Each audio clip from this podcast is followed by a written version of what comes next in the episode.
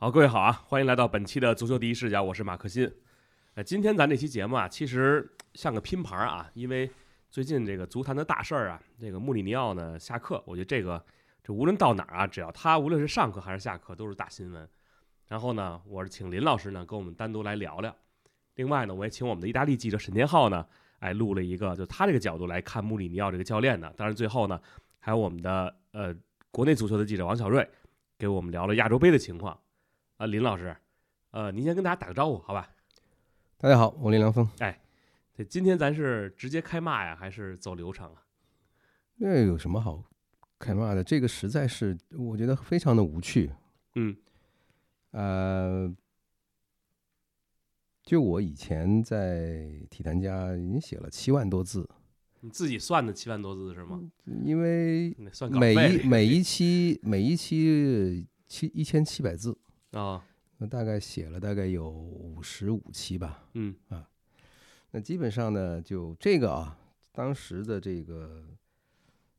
这个篇幅呢，还没有把他在切尔西的两期呃以及皇马和国际的这个算进去，呃，只不过是因为这个后来他又上课了嘛，对吗？这个事儿就先搁下来，是吧？那如果他接下来那么有一有一阵子他不这个继续执教的话，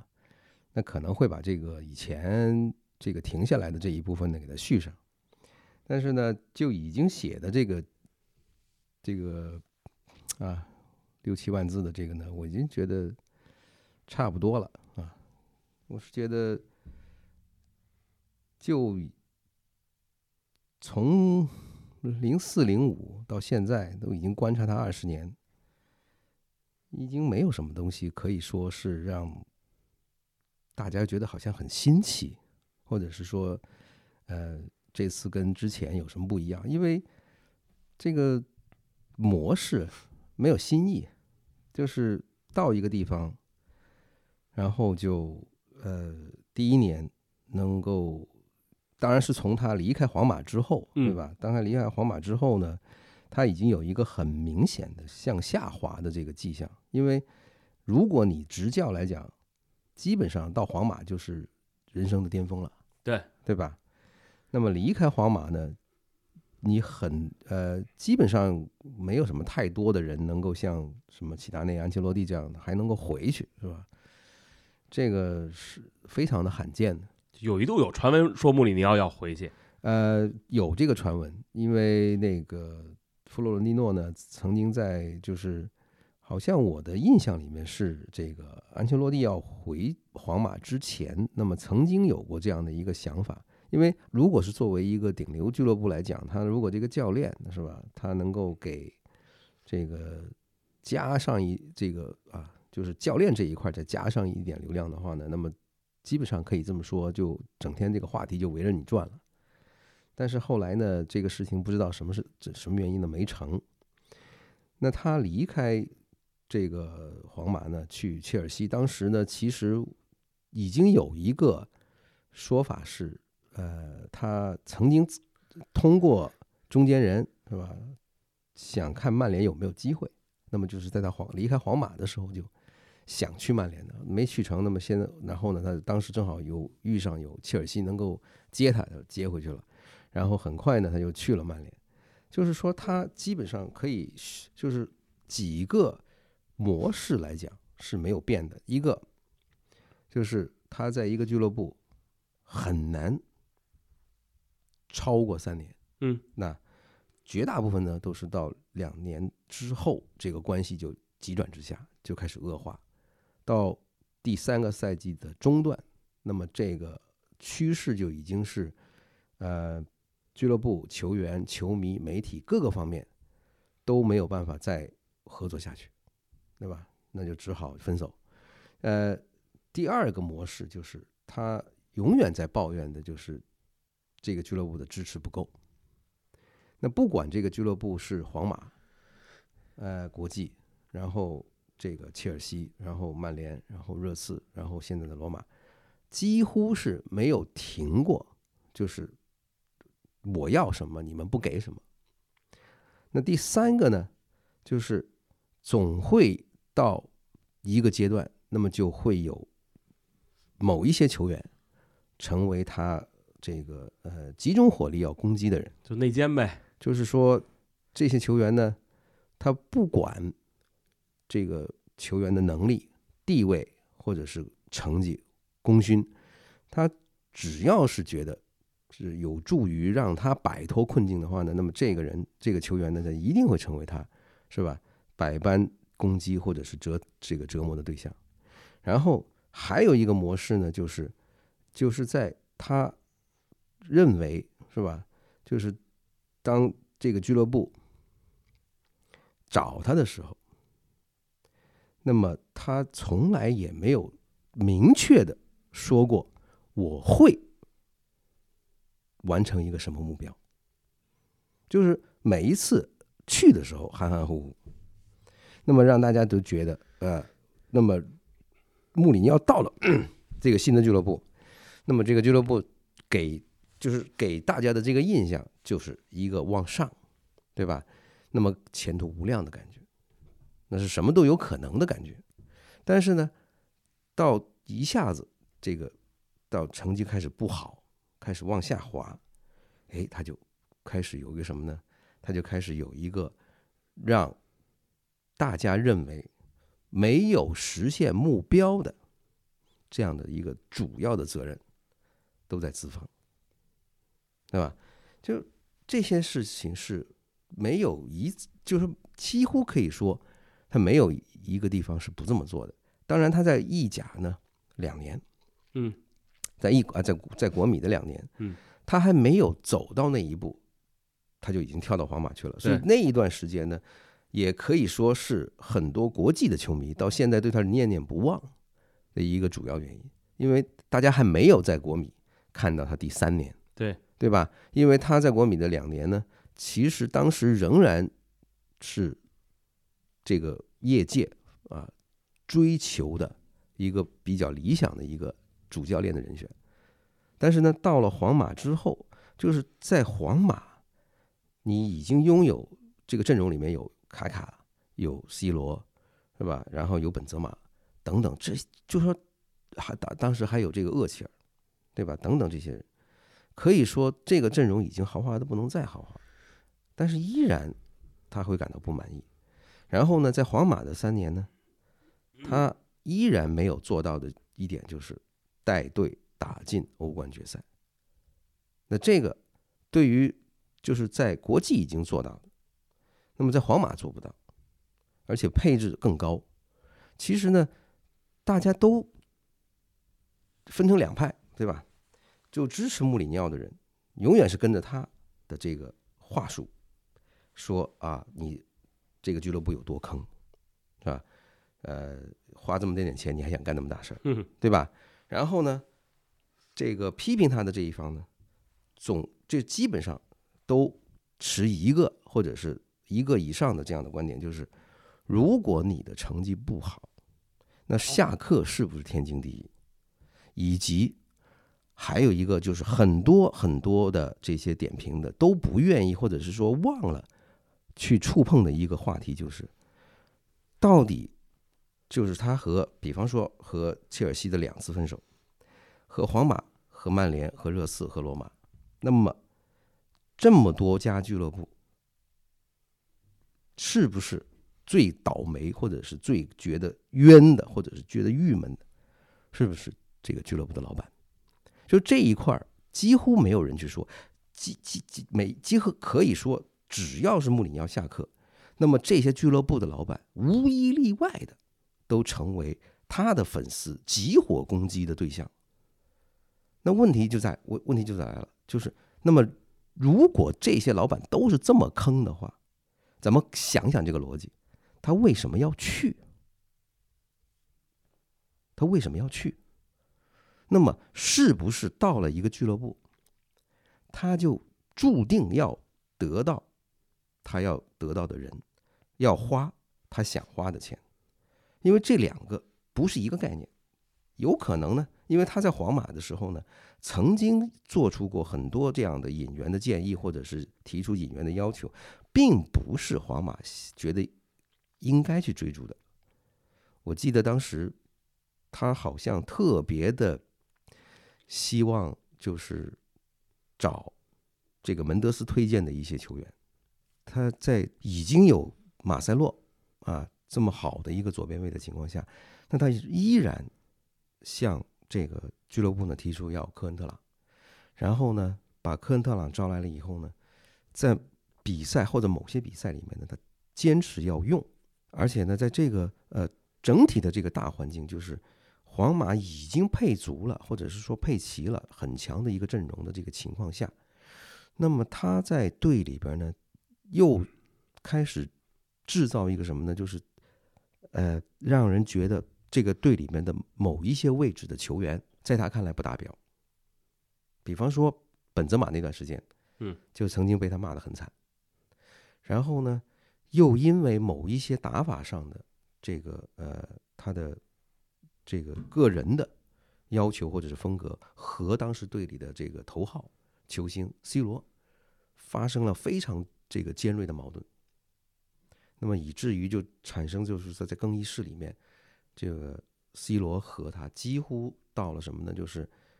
这个面对面指着对方，这个开始破口大骂的这样的一个地步。那你可以看，就是如果在皇马在这么多队啊，就是你在去这些俱乐部的时候，那么有没有明确的提出来？因为现在的这这些就是穆里尼奥的粉丝，集中的在几点上面，就是一个你你们这个俱乐部是吧没钱，第二一个，呃，就这么花这么点钱，还想让我们家这个啊穆里尼奥如何如何？然后呢，啊，已经做出来的成绩，你们一点都不不感恩。但是呢，你有就是从就是几乎我们可以看到，没有人提出，或者是说某没有人，呃，像我之前在这个呃连载和这个专辑里面说到的，就是大家算一下，算一下这么多俱乐部，连引援带养这些球员的投入是多少？我记得经济网好像是不是最近出了一篇文章，就写到这个。转会费的使用吧，就历就近二十一世纪吧，还是多少？但是瓜迪奥拉好像是排第一，应该是，然后第二好像就是穆里尼奥，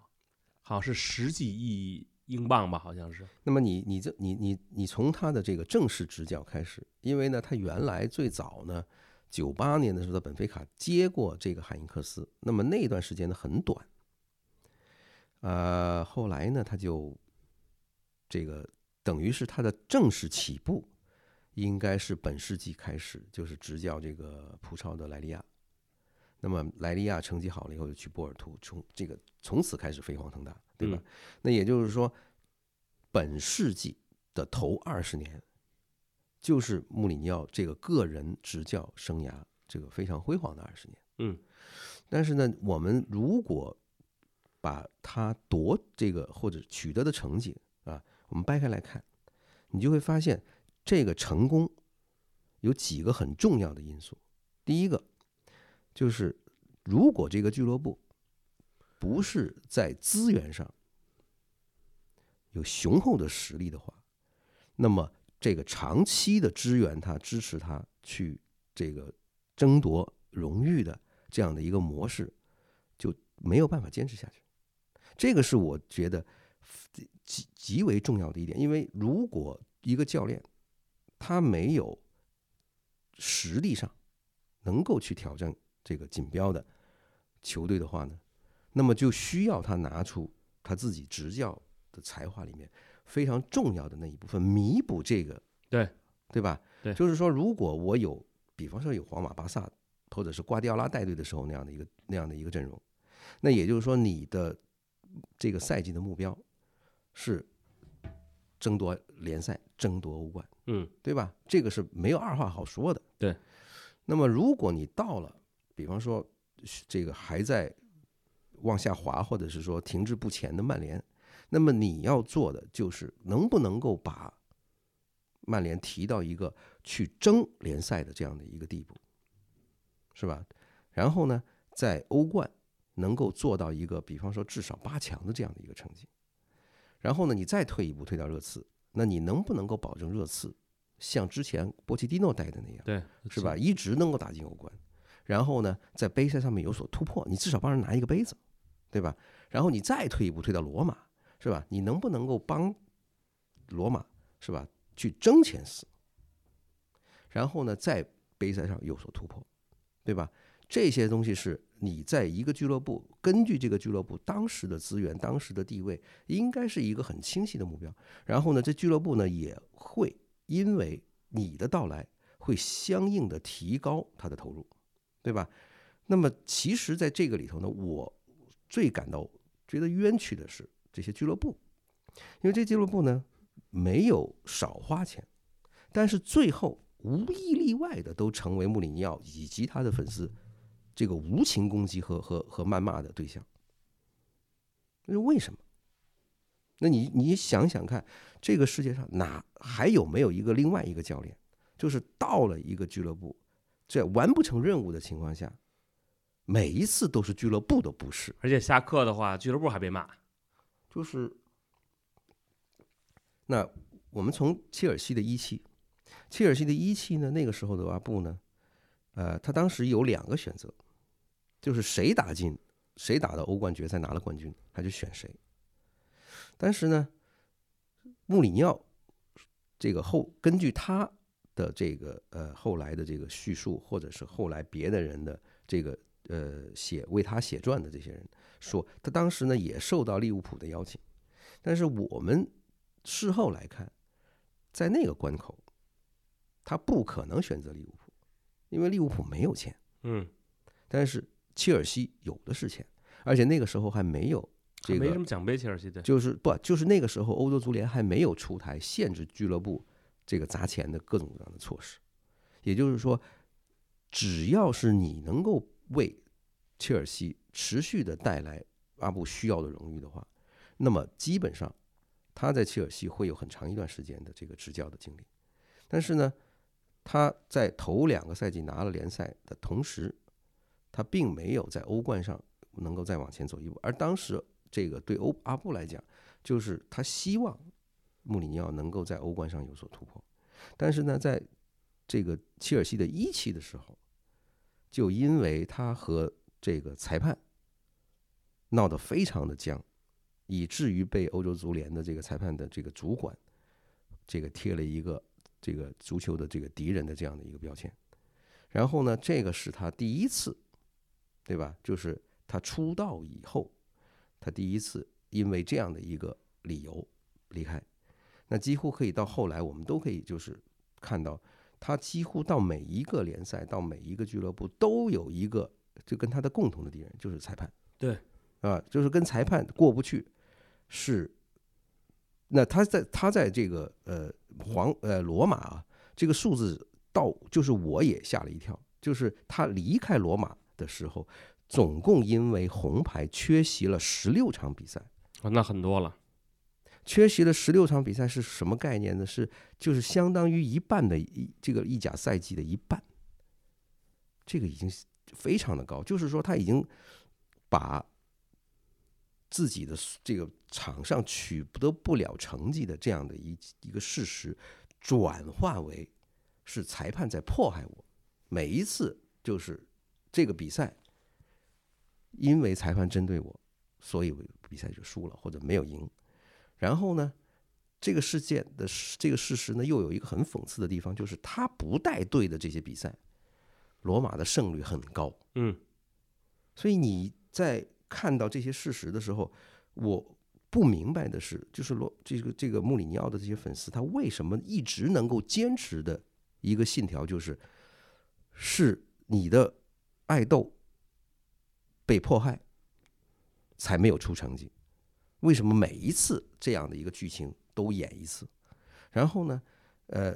罗马的这个投入可能是他最近的这三四家俱乐部里面最少的，但是呢，他第一个赛季也是投入了非常大的这个这个这个这个引引援的这个金额，已经是超出了罗马可以承受的这个力度，而且。这个引援的力度之外，罗马的这个工资表在意甲仅次于国际米兰和尤文，也就是说，他其实手里头的这波人，按照工资表，按照这个工资的这个这个这个支出，他应该是要去争意甲的。那么也有一，就是说他的这个粉丝可以反过来说，罗马用这个呃很高的价钱圈了一帮二三流的球员。好了，那么我们又再反过来问，那么为什么现在以穆里尼奥的招牌都吸引不到一流的球员来帮助罗马呢？有两个原因，第一个就是罗马的这个俱乐部，它再价钱出的高，也很难和英超的这些个，那毕竟它不是豪门球队嘛，就是说前八或者是前六支这个这这些个俱乐部去争这些球员，这是第一个。第二一个就是你花了这么多钱，是因为本身你的招牌就不够。就像他之前在曼联，或者是说曼联后来一直干的一件事情，就是用很高的价钱签了一些二三流的球员。因为其实很多俱乐部现在干的这个事情都这样，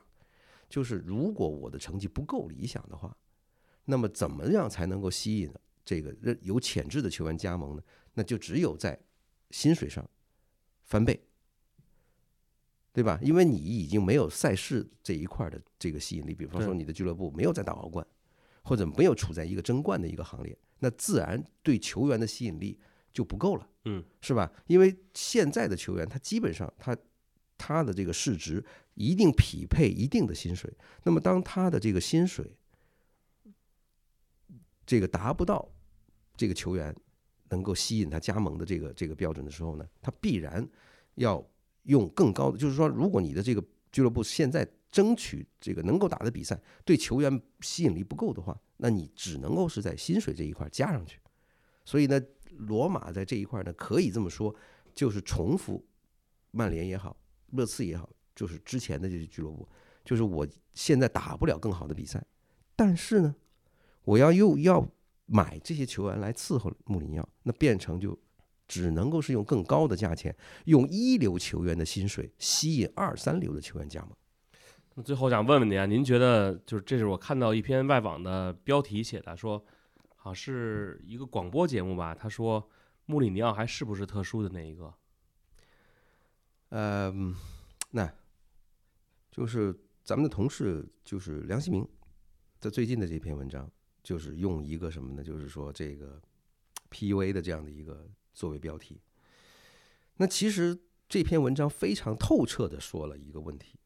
就是为什么大家都觉得他特别，因为他会 PUA。因为作为主教练啊，主教练这个行业，在穆里尼奥，或者是说在像穆里尼奥这样的背景的教练进入这个主流之前，就大部分的教练来讲，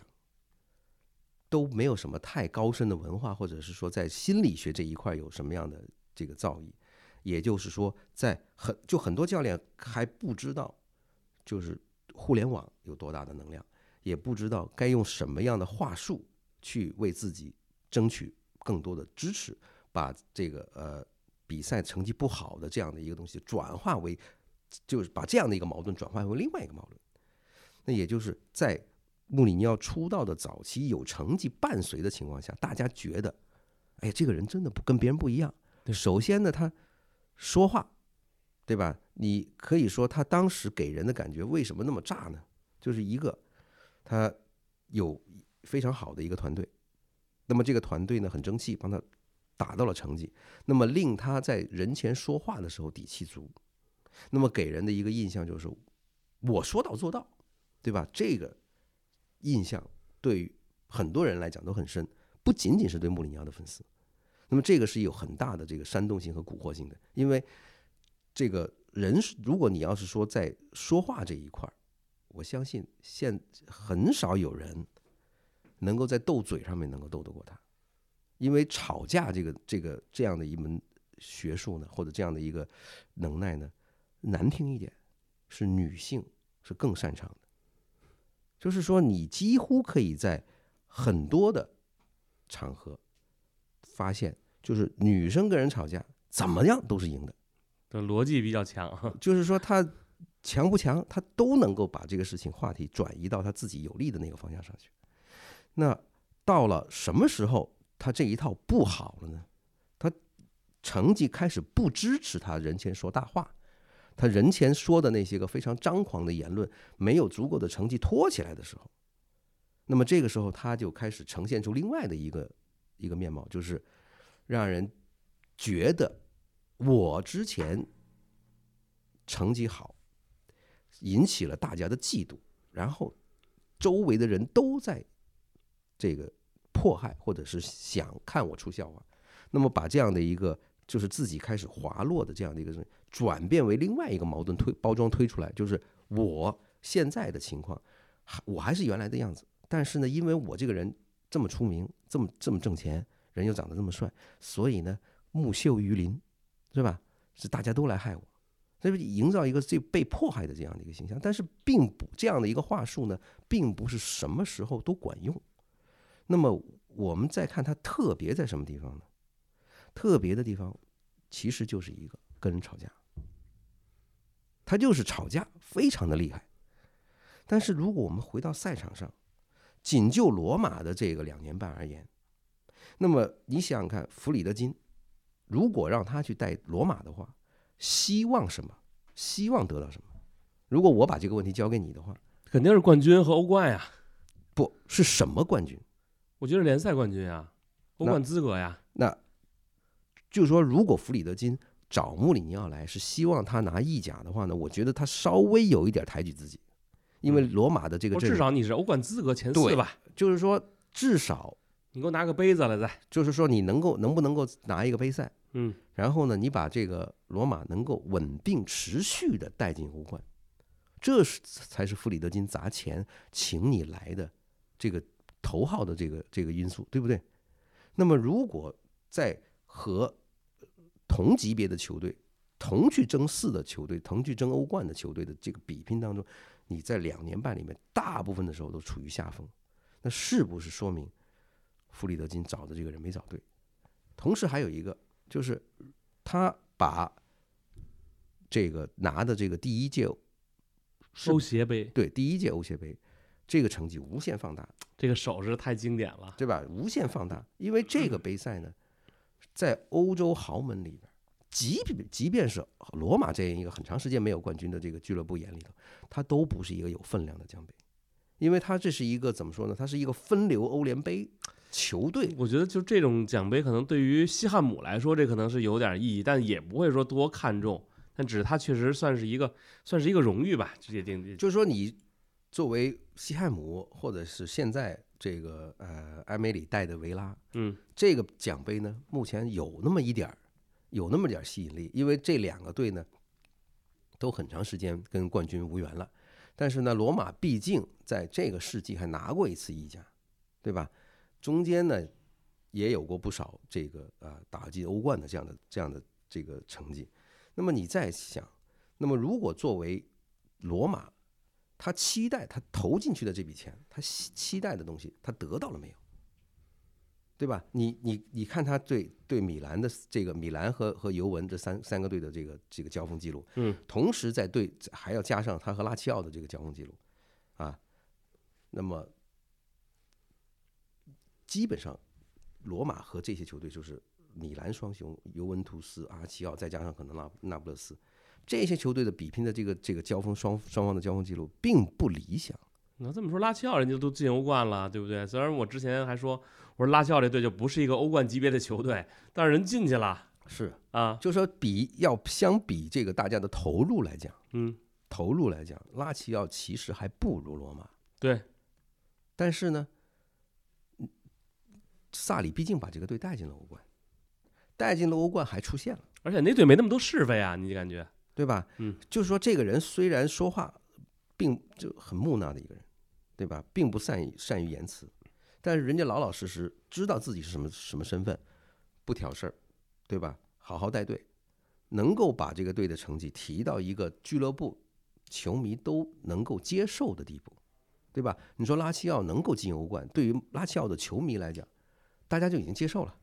对吧？如果你能够在杯赛上有所有所突破，能够拿一个杯子的话，那更好。锦上添花，但是作为罗马来讲，罗马跟拉齐奥现在基本上可以是大致上持平的这么一个俱乐部，是吧？要的也就是这些。那么如果你做不到，那你还有什么好抱怨的呢？那最后您再说说啊，这个穆里尼奥还有戏吗？还不是还有人会找他吗？我的感觉是，豪门啊，五大五大联赛，咱就说，就是咱们现在先不好定义，就是说呢，下一家，那首先这一家呢，一定要有一个非常清醒的认识，就是你花不花得起穆里尼奥要的花的钱，就说你不是要花得起穆里尼奥的钱，而是他他来了以后还得让你继续的花钱，就是第一个，就是他自己的这份工资是暂时不说啊，嗯，那么首先他引援，他开这张开一张购物单，你能不能够买齐了？帮他把购物车清空了，嗯对吧？能不能够把他购物车给他清空了？然后呢，这清空的这些人有一个很重要的东西，就是你有没有资金能够养他们四年？因为如果穆里尼奥以他现在的这样的一个模式，两年半就撤的话，那么很多他买的球员就有一年半的时间，你有可能是买错了，用不上，新来的教练看不上，你也得换。那么这样的一个投入是重复的，以及而且可能这个代价非常的高昂。且如果是你买人买的这一块，买就是买多少，你要很很清楚的意识到这一点，而且你要有一个非常清晰的目标，就是如果你跟穆里尼奥去谈接下来的目标的话，就是如果进欧冠是怎样的一个这个这个投入，进不了欧冠又是怎样的一个投入，这个事情，那现在看上去两个俱乐部是在资源或者是财力上来讲，可以说是应该是无底洞的，一个是大巴黎，还有一个是纽卡，纽卡对，对吧？那这两家俱乐部暂时来讲都还没有更多的这个动作，但是纽卡呢，我个人觉得，呃，可能性更大，因为现在的这个就埃迪豪带队的成绩不是太理想。那么有没有可能就是，如果埃迪豪的成绩没有明显的反弹的话，那这个俱乐部如果急于让一个有名气的教练来把这个成绩拉上去，他可能会走这条路，因为罗马和热刺当年的这个想法都是，我把之前的一个教练，不管他成绩好还是不好，当我决定和这个教练分手的时候，他们到市场上去看，他们要的都是马上这个人来，马上这个人能见效，他们都无一例外的觉得穆里尼奥就是能够立刻见效的那个人，所以这个事情我觉得纽卡的可能性会比较高。嗯，好，非常感谢林老师啊。然后呢，我们也来听听我们的意大利记者沈天浩，哎，给我们带来的关于穆里尼奥的评价。足球第一视角的听众朋友们，大家好，我是沈天浩，跟大家聊一聊穆里尼奥下课这件事儿。这是意大利足坛的重磅大新闻了，那我也会以驻意大利记者的角度，跟大家聊一聊意大利足坛对这件事情的反应。那穆里尼奥下课其实最主要的还是成绩的原因。他作为一名执教生涯一直把成绩放在场面之上的主帅，本赛季率队的成绩却非常糟糕，这个让美国老板弗里德金感觉有点说不过去了。那弗里德金做出解雇穆里尼奥的决定，一开始让意大利媒体和球迷都非常震惊，但实际上这个决定已经酝酿有一段的时间了。在上个赛季输掉欧联杯决赛之后，当然这也就意味着罗马无法征战本赛季的欧冠。穆里尼奥在联赛中也是一直没有率队完成争四的目标。当时弗里德金就已经在打炒掉穆里尼奥的主意。呃，后来这个决定呢，强行的被延缓，也是因为罗马的总经理蒂亚戈平托和穆里尼奥一样是葡萄牙人。那现在蒂亚戈平托自己都已经要从罗马离任了，他在执行完这个东窗的转会操作之后，就会离开罗马。穆里尼奥失去了自己相当于在俱乐部高层的一个同盟，呃，被炒掉也就变得更加容易了。实际上比较有趣的一个现象是，穆里尼奥在本赛季前半段啊，他好几次的公开表示过与罗马续约的愿望，但收获的只是弗里德金家族非常冷淡的回应。其实当时就已经给出了一个非常清晰的信号。呃，这所谓的穆三年魔咒也是继续吧。穆里尼奥在自己执教这支球队的第三个赛季，往往会在部分性的对球队失去控制之后，呃，成绩上不可避免的出现滑坡，然后在赛季中途遭受解雇的命运。当然，我相信比起切尔西和曼联的经历啊，其实穆里尼奥从个人情感上来说，他这一次有可能受伤更深，因为他执教罗马之后是真正的把这支球队当成了自己的家，而罗马俱乐部啊，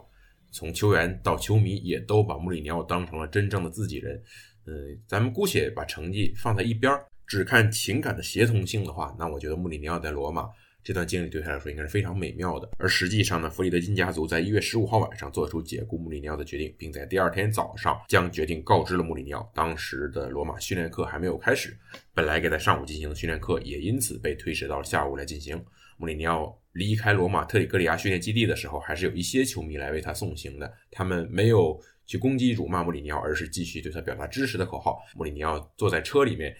感觉眼眶有点湿润，好像再停留几秒钟。就要哭出来了，于是他让司机赶紧发动汽车离开了特里格里亚训练基地。嗯，这场面还是比较令人心酸的呀。而穆里尼奥在罗马这两年半的工作，其实哎做的也挺累的。从他个人的层面来说呢，他在罗马执教一百三十八场比赛，拿下了六十八场胜利，这意味着他的胜率没有到百分之五十。从场均拿分的数据来衡量，这也是他开启执教生涯以来场均拿分率最低的一战，甚至低于之前的托特纳姆热刺。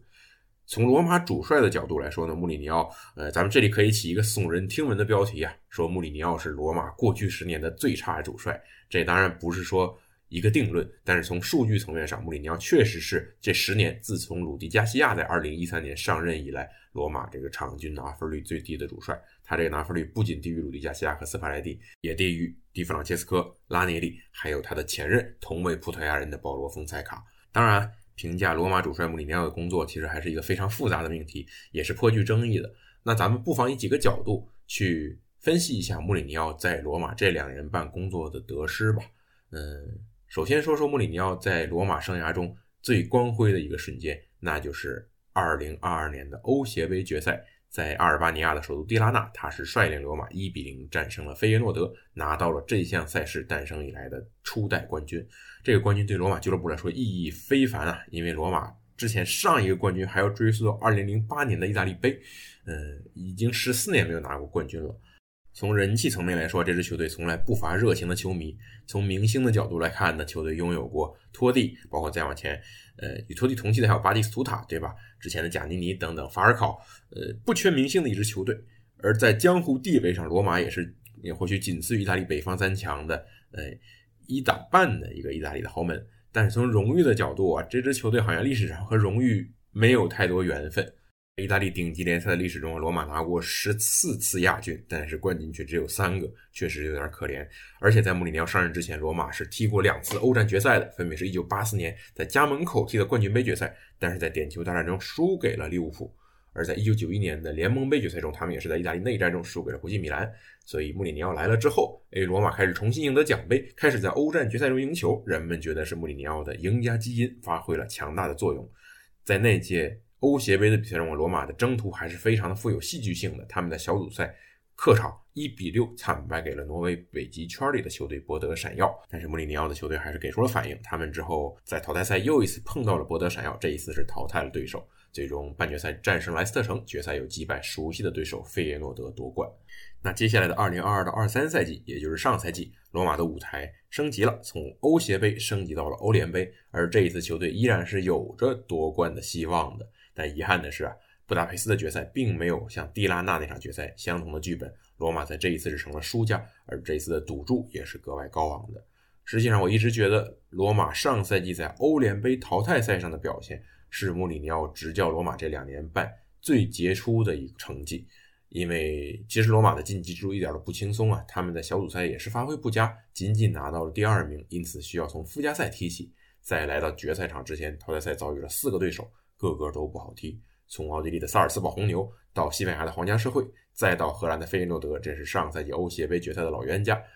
然后在半决赛，他们遇到了哈维·阿隆索挂帅的勒沃库森。你从本赛季来看啊，除了萨尔茨堡红牛正在嗯经历一个换代以外，皇家社会、费耶诺德和勒沃库森本赛季状态都非常出色呀。当然，即使放到上个赛季啊，这四组对决对于罗马来说也就是五五开的局，但这四次五五开的对碰。罗马都能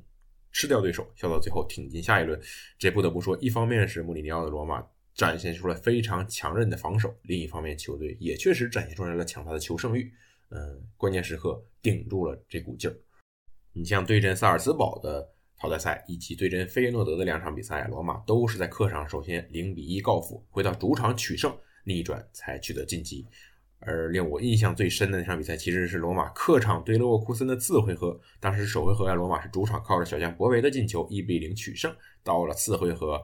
呃，哈维阿隆索的勒沃库森呢对罗马是狂轰滥炸，轮番冲击球队的边路啊，罗马眼看就要顶不住了，但最后居然生生的把这零比零比分保持到了中场。那场比赛的射门比是惊人的二十六比一。你们可以想象一下这个画面。其实很多德国球迷看了这场罗马的表现之后啊，就觉得这球队简直是踢得太丑陋了。但是零比零的比分就是穆里尼奥想要的，他的球队也因此取得了晋级资格。这四组对决确实是穆里尼奥功力的体现。如果换一个主帅，如果换成丰塞卡的话，或许他调教进攻比穆里尼奥，呃，比穆里尼奥时代的罗马吧踢得更加赏心悦目一些。但是如果是丰塞卡执教的话，球队未必啊能够接连。闯过这么多轮进入决赛，比较遗憾的是，到了决赛，球队并没有踢出最好的表现，也是因为迪巴拉在此前受伤，他在决赛中能否首发还不一定。我当时也是去布达佩斯现场看了这场比赛，那穆里尼奥赛前放出烟雾弹，说迪巴拉只能踢二十到三十分钟，但是最后呢是让他首发登场，而迪巴拉确实也在上半场首开纪录啊，帮助罗马取得了一比零的领先优势。但是遗憾的是，随后塞维利亚一系列的换人调整，改变了进攻节奏，罗马呢显得疲于应对，从下半场开始到加时赛。一直处于一个被动挨打的局面，那场比赛也是非常非常具有争议的。场上的主裁啊，安东尼泰勒是有几次争议的判罚，也让穆里尼奥赛后是怒不可遏。他是在赛后呃接受完采访之后，在停车场里面追着泰勒去骂他，用英语和意大利语去骂泰勒，说他是个耻辱。这样愤怒、这样歇斯底里的场景，在穆里尼奥执教生涯中是极其少见的。那场比赛，泰勒呢是在下半场第比赛第八十分钟漏过了塞维利亚球员费尔南多的一个疑似手球，呃，到了加时赛也没有把埃里克拉梅拉红牌罚下，因为他本来有可能要吃到第二张黄牌的，而拉梅拉在随后的点球大战中还罚进了一个点球，这些争议判罚都让穆里尼奥出离愤怒。但另一方面呢，球队在场面上确实踢得也比较被动。踢到加时赛啊，当时罗马唯一的目标就是把比赛拖到点球大战了。但最后运气不在罗马这一边，塞维利亚那边又有着犹如神助的摩洛哥门将布努，罗马这边两名中卫曼奇尼和伊瓦涅斯先后罚丢点球，最后只能接受失利的苦果。呃，这场球输之后，罗马也是没有资格参加新赛季的欧冠联赛的，这个赌注异常高昂，因为对于罗马这支有的时候年赤字达到两亿欧元的俱乐部来说，欧冠资格是非常非常关键的。罗马在上赛季的冲刺期是放弃了联赛，但最终竹篮打水一场空，这个不得不说是。比较令人遗憾的一件事情，嗯，总的来说呀，穆里尼奥带领罗马的欧战表现，我觉得肯定是比较成功的。但是由于没有拿下这个欧联杯的冠军，只能说是一个有限度的成功嘛。因为毕竟欧协杯对罗马来说很重要，因为当时已经十四年没有拿过冠军了，但是也仅此而已。毕竟欧协杯，呃，这比赛的含金量还是比欧联杯要差不少的。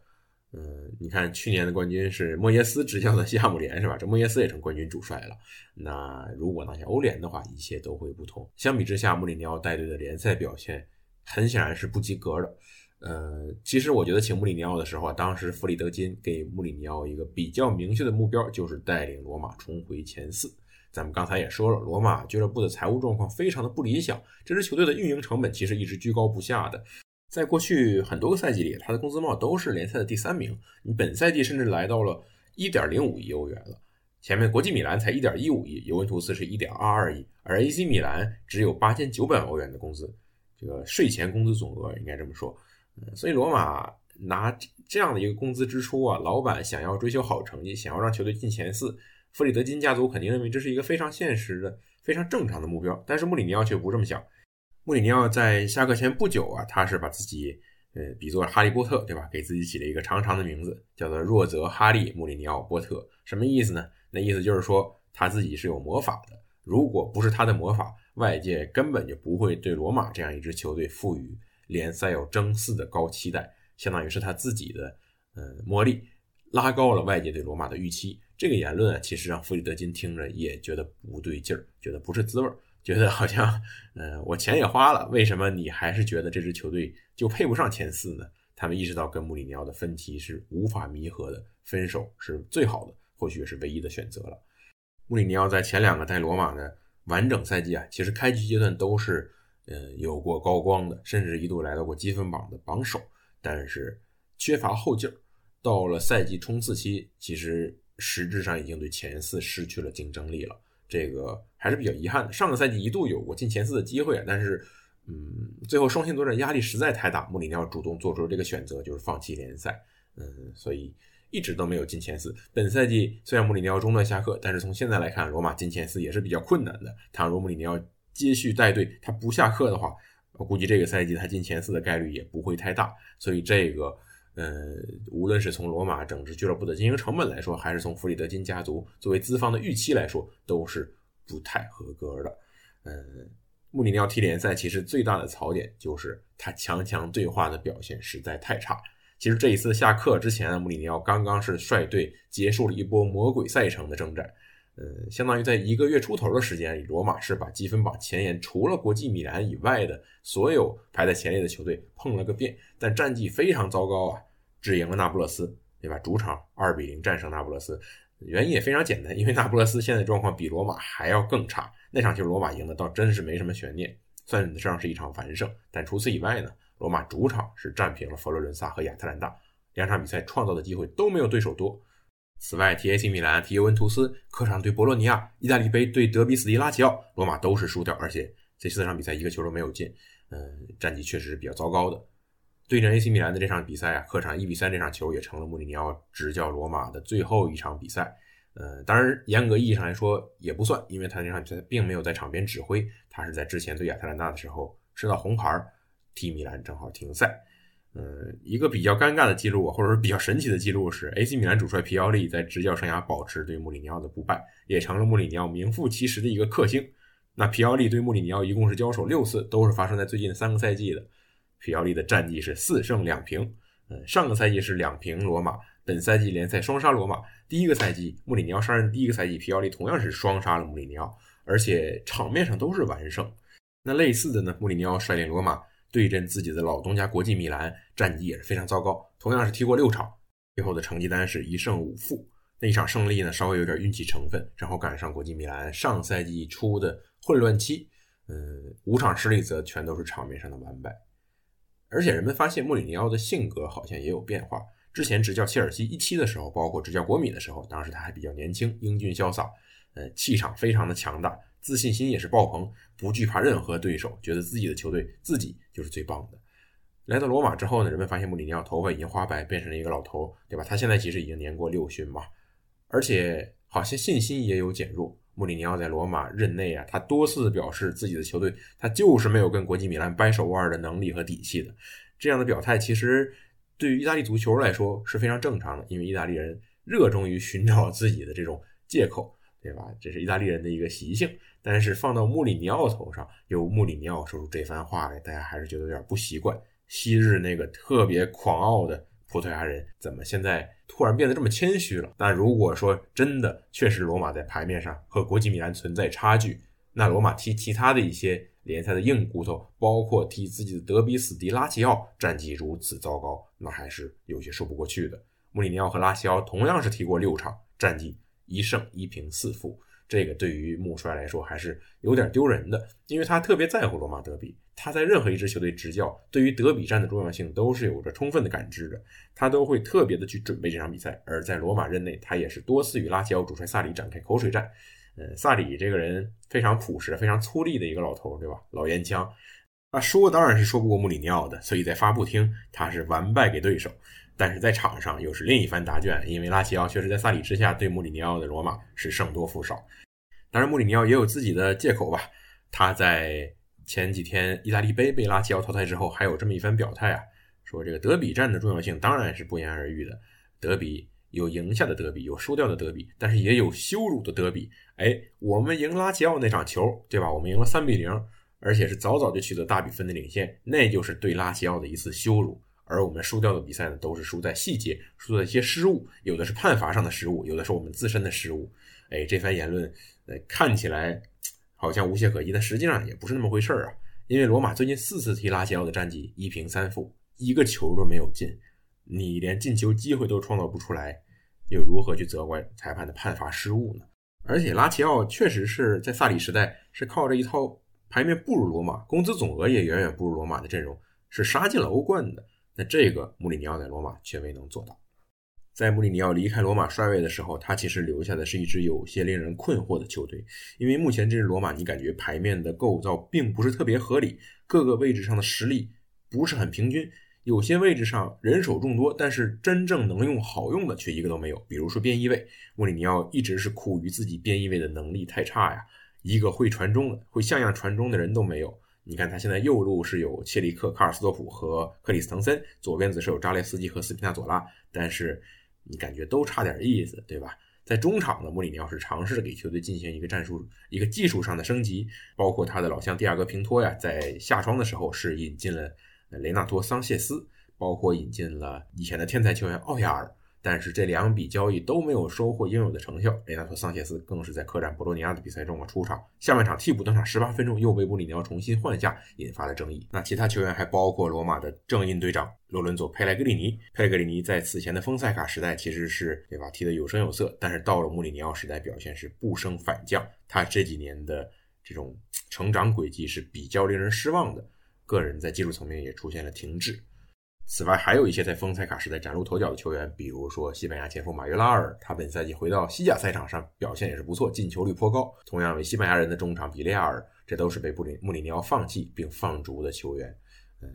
你像姆希塔良，当然这个决定不是穆里尼奥一个人做出的，罗马放走姆希塔良，从现在来看确实是个错误。人家在国际米兰现在不仅踢得相当舒服，而且也成为了意甲领头羊本赛季的大腿，绝对的关键球员啊。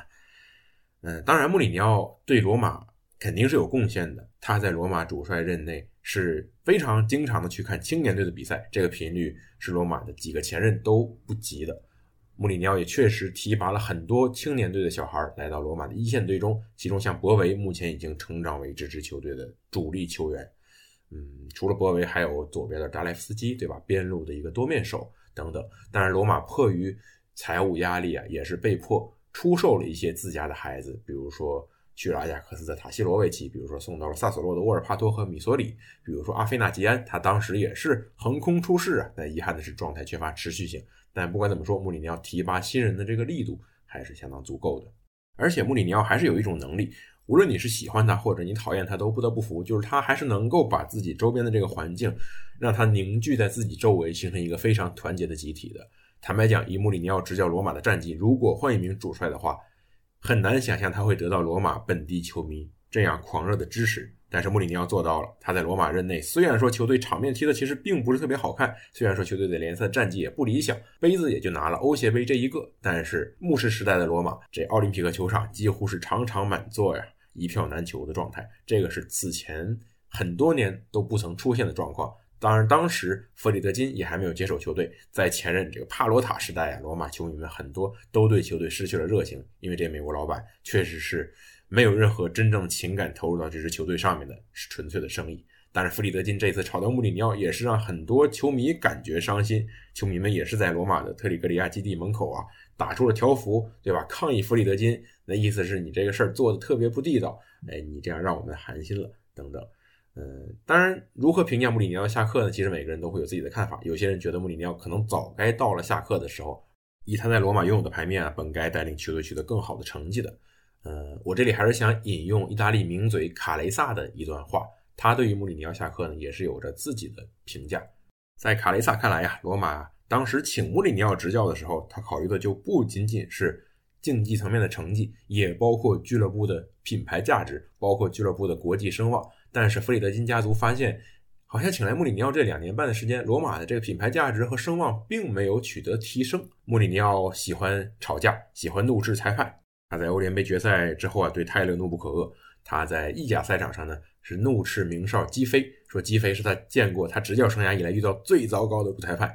而在本赛季对阵萨索洛之前呢，穆里尼奥更是所谓的贷款，哎。预设主裁会对自己的判罚不利，给裁判委员会施压，也因此遭到了处罚。在卡雷萨看来啊，穆里尼奥的这些争吵、这些红牌引发的这些争议都不能够帮助罗马提升自己的品牌价值。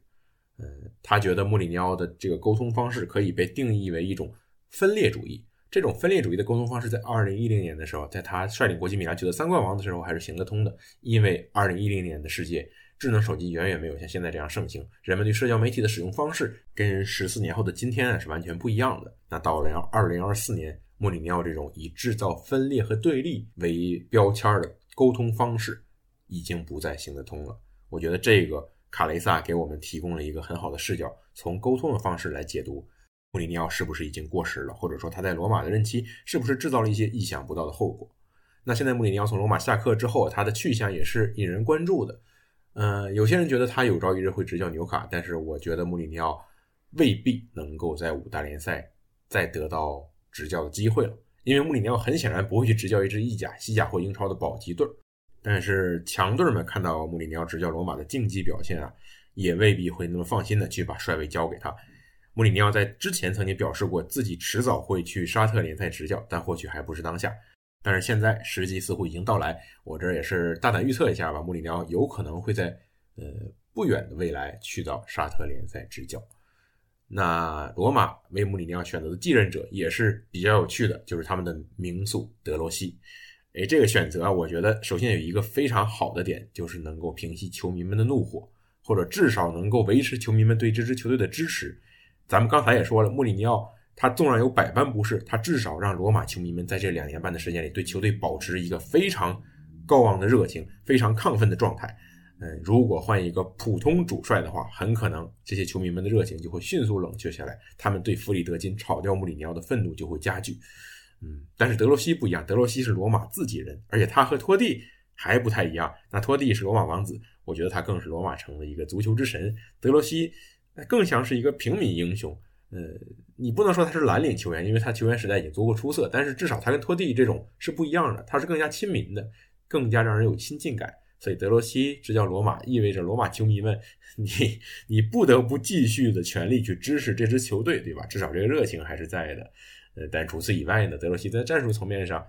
他作为一个经验尚浅的菜鸟主帅，对吧？去年九月份刚刚拿到这个欧足联的 Pro。专业级的教练证，呃，这样的一个主帅，你很难指望他真的率队去给罗马带来一个脱胎换骨的变化，去改变穆里尼奥的足球。在之前呢，德罗西是作为曼奇尼的教练组成员参与了2021年意大利欧洲杯夺冠的过程，但是你说他在战术层面有什么贡献？我觉得这个是不靠谱的。呃，德罗西独立拿起教鞭啊，第一站则是选在了当时还在意乙征战的斯帕尔，但是在这支球队，德罗西是赛季中途上任，也是中途被解雇。十六场联赛只赢了三场，战绩非常惨淡。斯帕尔最后也是降到了丙级。他这第一段执教经历啊，确实给出的答卷是不够有说服力的。那且看一看德罗西这回执教罗马，执教他最心爱的球队，给出怎样的表现吧。呃，我还是谨慎悲观的，觉得德罗西不太可能改变罗马整个赛季的整体走势。而且德罗西的合同其实只签到了赛季末，对吧？就是一份不到半年的短期合同，而且也没有续约条款。所以德罗西这时候能来罗马执教，接受这样的一个合同条件，只能说是真爱了。罗马目前确实是到了一个变局的时刻，包括当下巨星迪巴拉呀，他也是在穆帅下课之后，在社交媒体上对后者表示感谢。他说：“或许我们未来会在某时某地重逢的。”哎，这什么意思啊？当年迪巴拉加盟罗马的时候，其实很大程度上就是冲着穆里尼奥这块金金字招牌。现在穆里尼奥走了，迪巴拉没准也心生去意，他现在的合同。那个著名的解约金条款啊，目前已经可以生效了。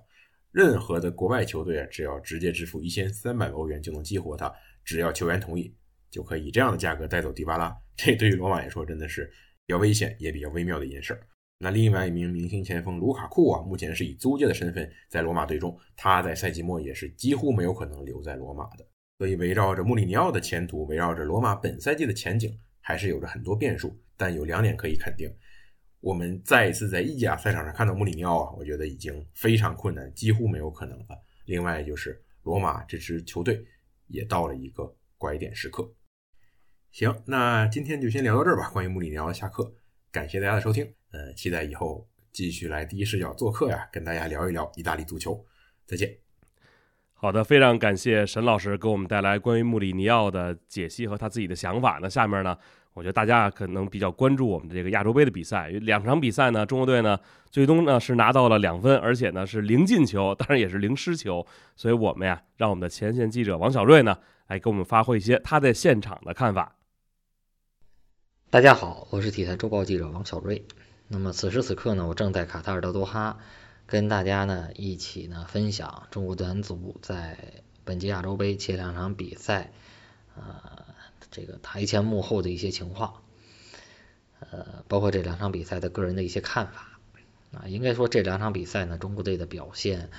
呃，还是比较让人失望的啊。尽管我个人对于呃国家队在小组赛前两轮啊，我的一个底线呢是在四分左右啊，但是。嗯，怎么说呢？第一场比赛在战平塔吉克斯坦队之后，呃，我们看到第二场比赛中国队，中国队确实做出一些改变啊，特别是在阵型上、战术上啊，做出了呃可以说是一定程度的颠覆啊，呃，确实呢也是有所见效啊，确实在比赛的场面上也要比第一场比赛踢得更好，但是呢，这个比赛还是没拿下来啊，还是一场零比零。呃，应该说呢，这两场比赛的结果已经是把中国队目前是逼到了一个生死战的境地啊！我相信大家现在基本上已经意识到了啊，中国队在这个小组赛的这个出线前景。打平卡塔尔呢，啊，有两种可能，有一种是直接出线啊，如果塔吉克斯坦和黎巴嫩打成平局啊，中国队三分啊，中国队是直接出线。呃，还有一种可能呢，是拿到小组第三，去等待其他小组的结果。啊，等待一个审判。当然呢，中国队如果是输掉比赛，也有可能拿到小组第二，直接出线。啊，比方说塔吉克斯坦和黎巴嫩踢个零比零，然后中国队呢是零比一输给了卡塔尔。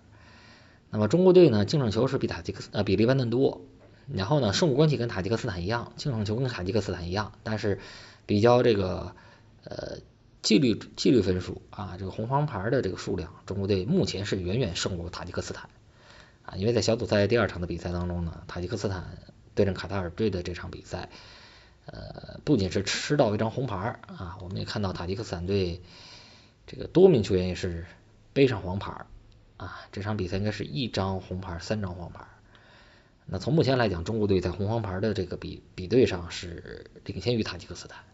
所以也会出现这种很极端的情况，就是中国队又踢一场，呃，中国队是零比一失利。塔吉克斯坦和黎巴嫩踢成零比零，然后中国队三分啊，这个两分直接出线。呃，当然从啊所有的球迷啊，所有的中国足球人，大家所期盼的心愿是不希望中国队跪着出线，或者是呃躺着出线啊，还是希望中国队能这个挺起胸膛啊，昂首进入到十六强。换句话说，就是第三场比赛能够战胜卡塔尔队。当然，我们也看到了卡塔尔队在小组赛前两场的比赛当中呢。呃，像阿克拉姆、阿菲夫，包括梅兹哈里啊，确实展现出球星的个人能力啊。作为2022年世界杯的东道主啊，包括在世界杯上也是初次亮相啊。卡塔尔队呢，确实呃，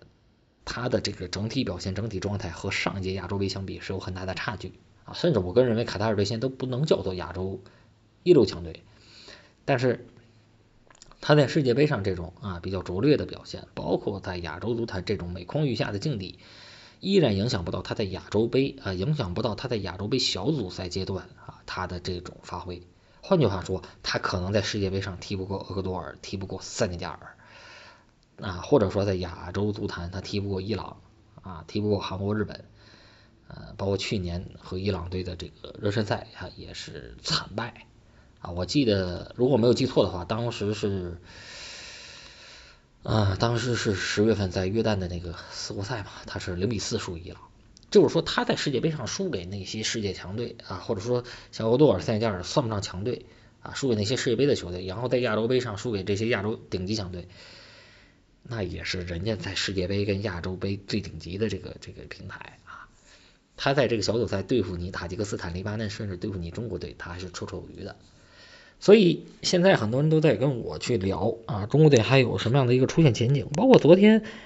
呃，国家队这边又也是放了一天的假啊，我也碰到一些国家队的主力球员，也在跟我去算这个分啊，三分是不是有希望出线，或者是必出线？我觉得其实我个人呢，还是从由衷的，还是从心底由衷的希望国家队能够赢下卡塔尔，进入到十六强啊。尽管刚才我也介绍了，卡塔尔队的实力确实。呃，有下降啊，但是他确实对付你中国队、黎巴嫩队、塔吉克斯坦队，他还是非常富裕的。尽管有这样的现实，我还是希望中国队能够赢下卡塔尔队。毕竟卡塔尔队的这个主教练洛佩斯已经表示，前两场比赛在拿满六分提前出线之后呢，卡塔尔队会在第三场比赛进行轮换。啊，我们看到像这个阿克拉马菲夫，包括梅扎里啊，这个两场比赛都是踢个首发啊，甚至说都是踢满全场。那我觉得，哎，下一场比赛和中国队你就要去，他他就要去去做一些调整啊。所以呢，呃，如果卡塔尔队啊缺少这些能力很强啊，或者说特点非常鲜明的这种个人能力啊，个人球星的话。我觉得中国队面对这样一支卡塔尔队的话，是还是要有底气，要有信心去赢下这支队伍啊！我觉得这一点呢，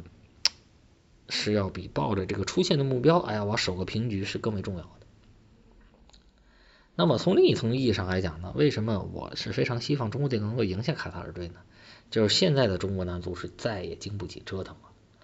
啊！尽管大家都在说啊，杨格维奇这个执教的过程。啊，这十个月以来，包括从世界杯预选赛到亚洲杯，啊，中国队这个表现是不得而满意的。啊，尽管大家这么去说，但是大家有没有在思考一个问题？如果你现在啊，在亚洲杯这个阶段，你把杨科维奇换掉，未来四场世界杯三十啊世界杯预选赛三十六强赛的比赛，你需要去聘请什么样的教练才能不掉链子啊，才能守得住？啊，好不容易在客场赢下泰国队的这样的一个非常啊乐观的这个出线形势，我觉得这一点其实是非常关键的。啊，当然这并不是说啊不赞成国家队换帅。如果说你中国队请来像奥拉罗尤啊啊，包括保罗本托啊这种有能力、有经验啊，能给这支球队打造出自己的特点、打造出自己风格，包括能够在国际比赛上。能够披荆斩棘、过关斩将的教练，那我觉得如果这个时候换帅是可以接受的。但是说啊，我的前提是中国队在亚洲杯没有进入到十六强，或者说从十六进八这个过程当中表现非表现依旧非常糟糕的情况下。但是说，如果我们换过来的教练，就像上一次十二强赛期间，我们李铁下课，对吧？我们把李铁换掉，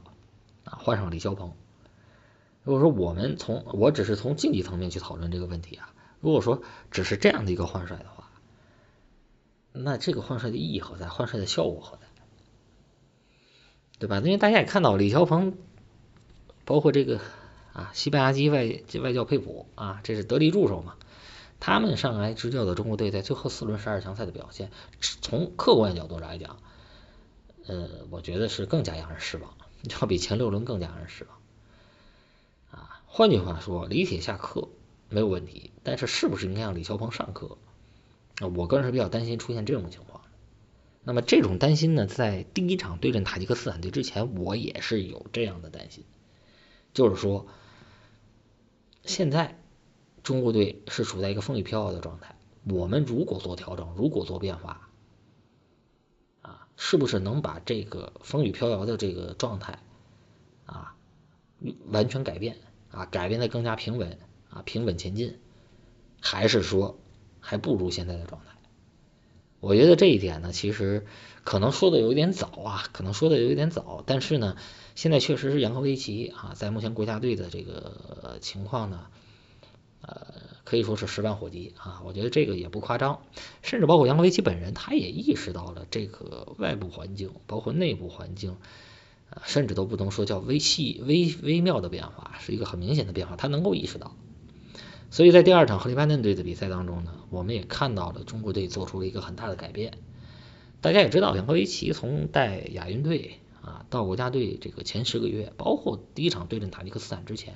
一直是推崇他的这个阵型切换的打法，就是四四二啊基础阵型，防守时也是四四二，进攻时是三四三。但是三三三四三的时候呢，呃，有的时候边锋会拉回来扮演一个前腰，就会形成一个三五二，啊，基本上就是一个四后卫跟三后卫的切换。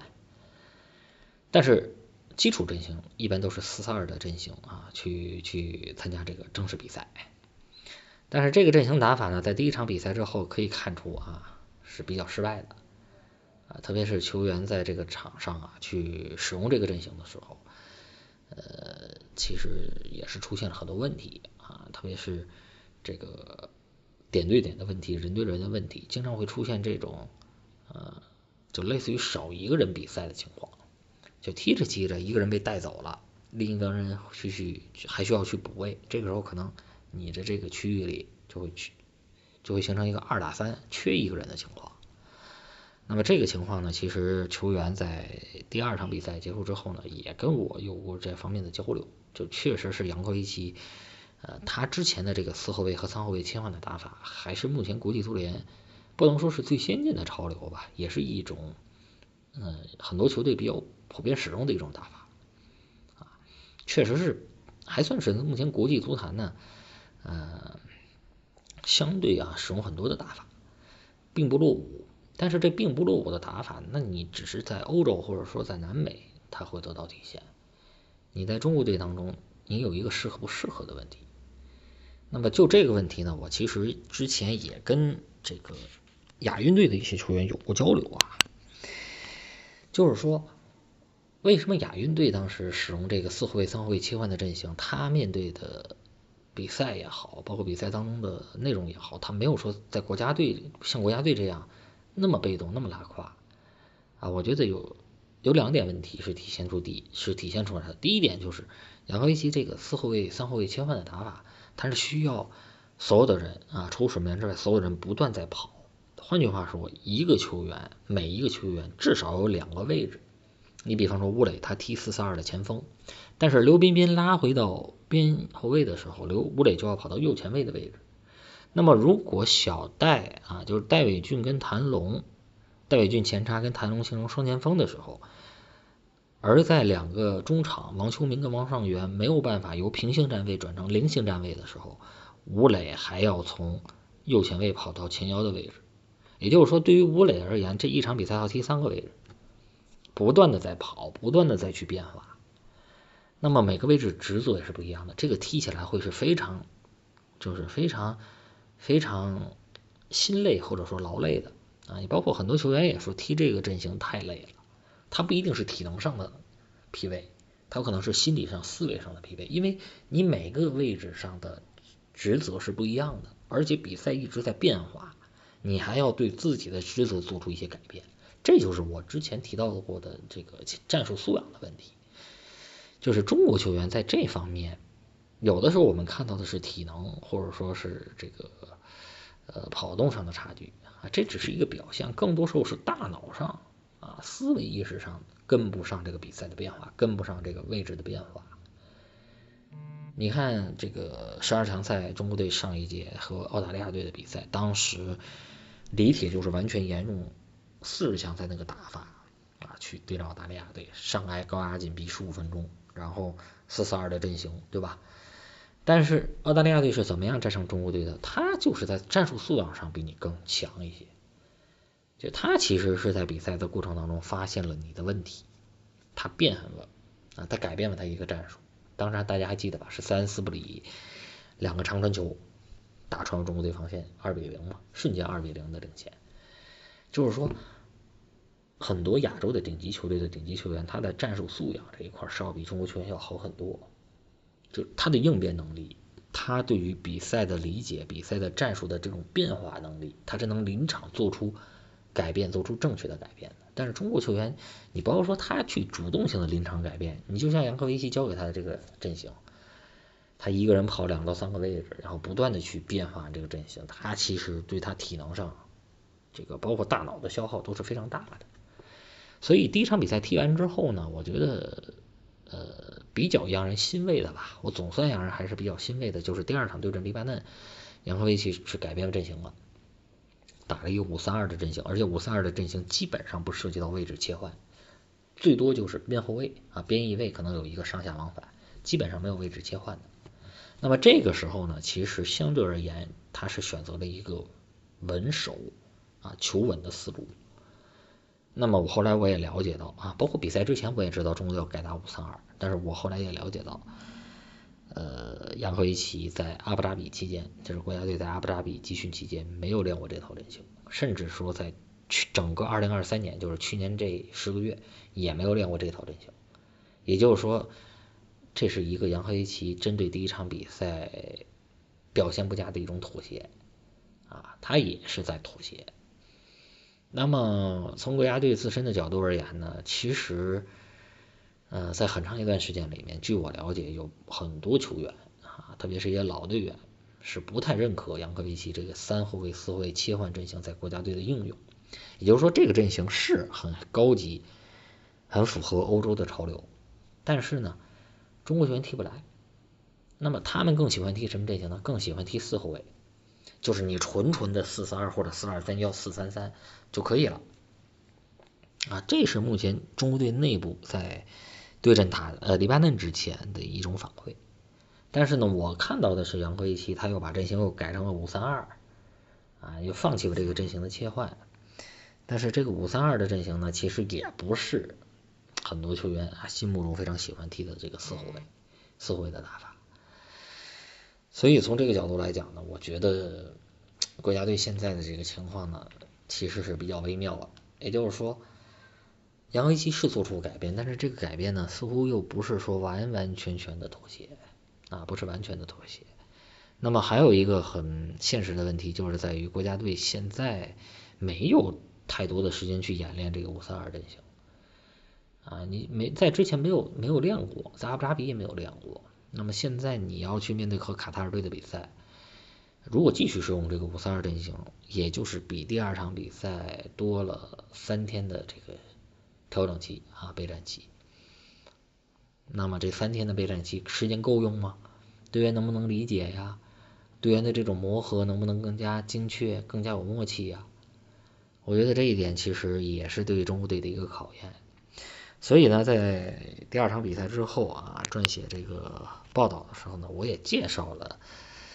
呃，中国队现在的一个情况，就是说杨科维奇他还是要想办法，在变化阵型的同时，去激活一些个性化、个性化球员的表现，就是个体球星的表现。那么，我觉得这方面呢，其实说的更简单一点，那就是你像韦世豪。张玉宁啊，张玉宁，你现在出场之后，呃，能不能通过个人的能力去解决问题？包括韦世豪也是，对吧？大家知道韦世豪是一个特点非常鲜明的球员啊，包括这个杨科维奇对林良铭和谢鹏飞的信任啊，他们也是呃中国队不可多得的这种有才华的进攻进攻球员。那么关键就在于第三场比赛，我们能不能通过这样的方式去拿下卡塔尔队？因为我个人认为，一套全新的阵容，你没有足够的时间、足够的备战啊、足够的训练，包括足够的这种比赛检验，你直接仓促上阵，这方面还是比较冒险的啊。特别是卡塔尔队跟黎巴嫩队，这个级别又不是一个级别。但是呢，从另外一个角度来讲呢，确实是看到杨科维奇他自己在做出这种妥协啊，他是要，他是意识到了这个问题。甚至我觉得他个人也能够感觉到，如果中国队没能小组出线的话，恐怕自己的这个帅位也是时日无多啊！我觉得他能够感觉到这种危险，所以他自己做出这种改变呢，嗯，只能说呢，啊，没有是一根就一条道走到黑，但是这个改变就像我文章所写，亡羊补牢嘛，是为时已晚还是为时未晚？我觉得只有通过最终的这个比赛结果来进行检验。但是呢，这其实也是中国队参加本次亚洲杯的一个目的，就是，呃，我一直在说，我一直在表示，就是杨科维奇执教中国男足，啊，这个时间周期是比较短的，还没有一年的时间。那么中国队呢，在上一届十二强赛铩羽而归之后呢，其实是要进入到一个重建期。那么杨科维奇呢，没有带过国家队，啊，之前也是带亚运队。那么他如果去做这个重建的过程的话，一般来讲，我个人认为是需要一年半的时间，啊，一年半的时间。那么包括之前奥拉罗尤跟我也聊过这个话题，就是带一支球队，你想完全注入到自己的这个风格跟标签，然后又打出自己的战术，又打得特别好，俱乐部要于一年的时间，国家队得要一年半的时间，因为国家队的这个集训时间，大家在一起的训练和比赛时间是比较少的。一年下来可能也就踢十几场比赛，那么在这种情况下呢，我个人认为呢，呃，我个人认为呢，就是说对杨科维奇而言呢，其实他还是通过这个比赛在做一个试错和练兵。啊，包括这两场比赛踢完之后，我相信在他的心目中，有些球员能不能用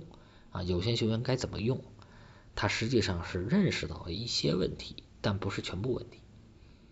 换句话说，这个亚洲杯的比赛对于他而言就是一个练兵。那么终极目标就是世界杯的预选赛。那么在这个练兵的过程当中呢，他能有这方面对自己的纠正，我觉得至少还是比较可喜的一面。但是呢，这个纠正的时机或者说这个时间来不来得及，这是一个很大的问题。那么从另外一个角度而讲，我觉得也是体现出杨科维奇执教国家队现在的一个不足之处吧。就是在于他对于国家队的整个工作想的太简单，这其实也是当初他从亚运队上到国家队，我当时个人是提出反对意见的一个主要原因，就是我认为杨科维奇是位好教练，无论是训练、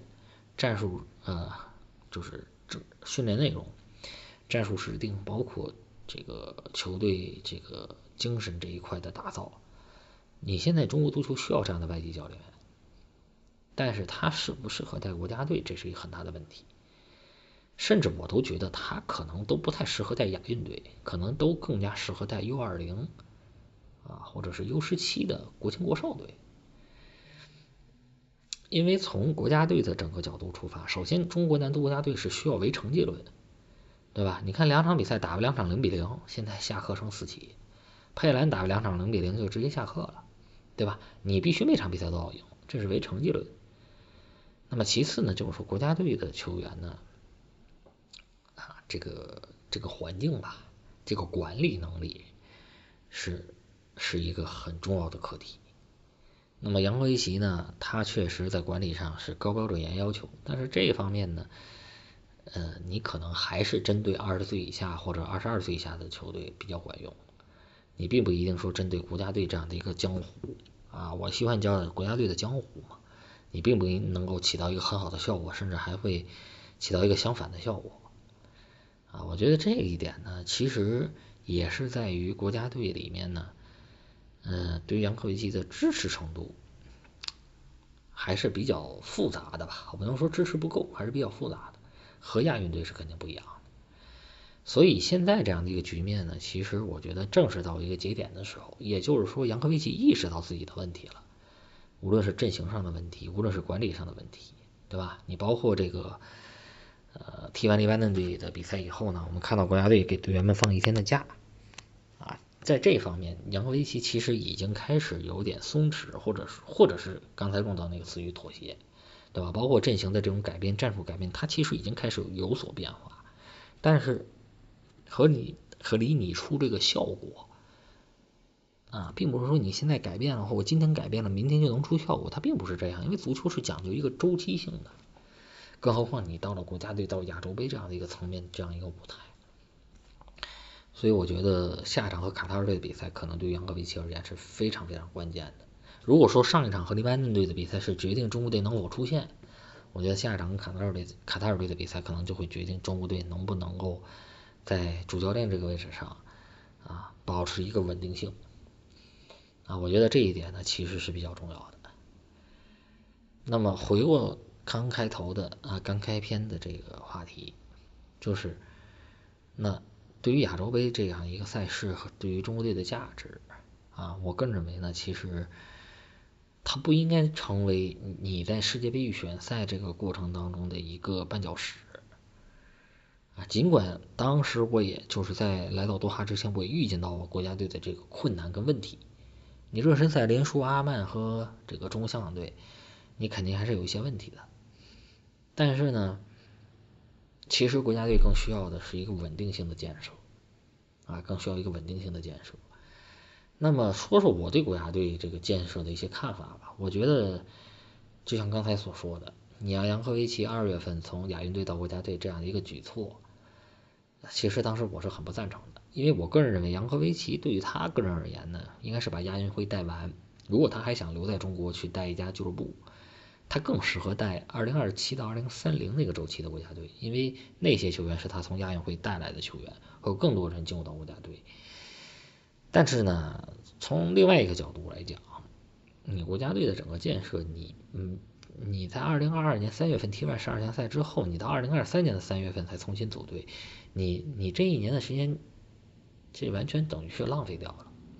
对吧？我们看到很多这种亚洲球队都是从二零二二年的六月份，甚至更早去开始准备二零二六、二零二三到二零二六这个世界杯的周期。那你中国队本身浪费了一年的时间，然后在教练员的选择上呢？又并没有像大家所期待的啊，比方说在卡塔尔世界杯之后，我们请来桑奎罗斯啊，伊朗队主教练奎罗斯，卡塔尔主教练桑切斯，澳大利亚队主教练阿诺德啊，并没有请来这种在亚洲杯、世界杯预选赛有着巨大丰富经验的这种教练员啊，我们只是从内部去提拔了一位带古草青少年的教练，所以从这个角度来讲呢，其实这每一步棋下的都不是一个最好的。最好的这个决策，但是呢，你到了扬科维奇这个这个地方，吧？既然你把他推上来了，你就应该去做好一个心理预案，就是这个过程肯定是逆来顺受的，而且肯定不会说像一个正常的周期去改变国家队的。那这个时候该怎么办？这个时候就是说，这个成绩不行就开始看下课吗？或者说成绩不行？就开始准备换帅吗？就是我其实提到的一个问题。如果你这个时候换教练，啊，当然我们也要看杨科维奇第三场比赛，包括如果说进入到淘汰赛，他的这种改变能不能够带来效果？我觉得这一点是非常关键的。如果说还是回到了过去第一场比赛甚至之前的那个情况，那我觉得结合这个比赛结果，可能要对他做出一个新的判断，对吧？重新的一个判断。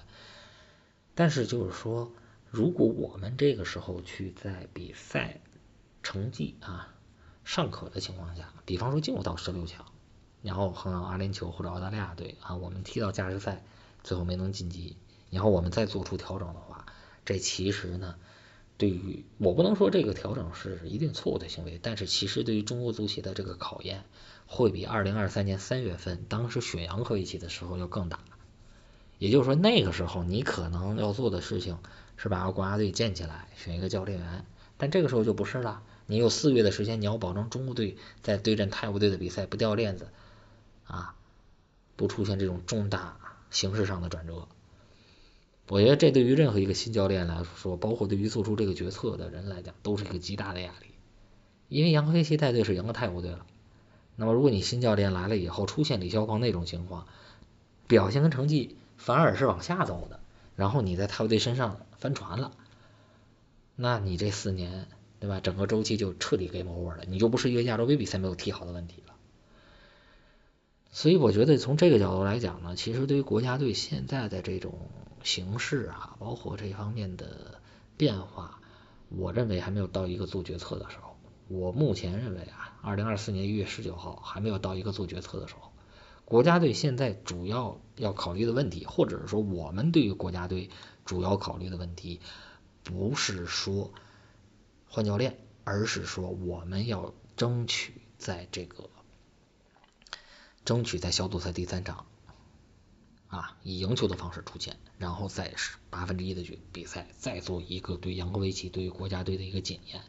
包括小组赛第三场也是对他的一个检验。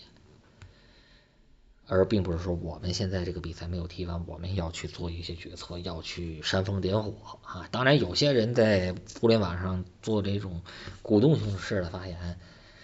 啊，这这涉及到一些利益输送的情况，对吧？我是比较了解这方面的情况。那么有些人呢，确实是打算给国家队推教练啊，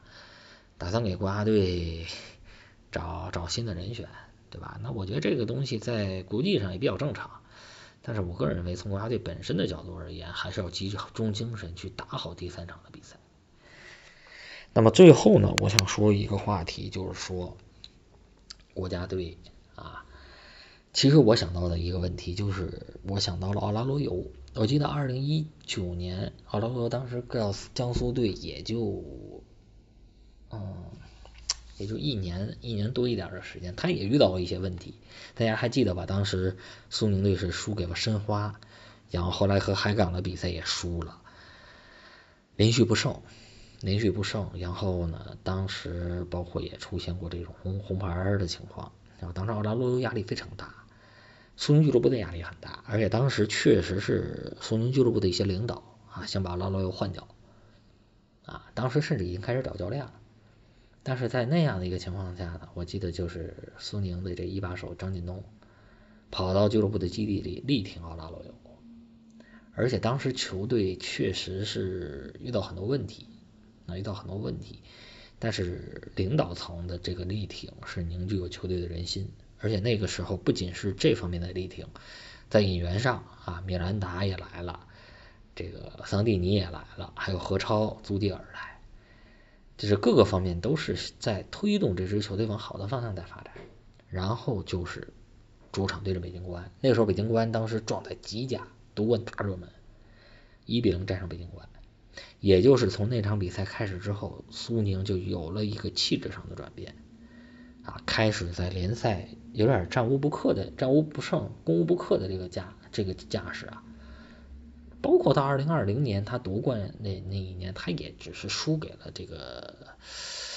呃，输给了申花一场，对吧？输给了申花一场比赛啊，包括输呃输给申花那场呢，还是最后时刻绝平被吹越位，包括输给恒大那场比赛，应该是这第一场踢恒大是这个守门员的一个失误嘛。但除此的比赛都是攻无不克，战无不胜，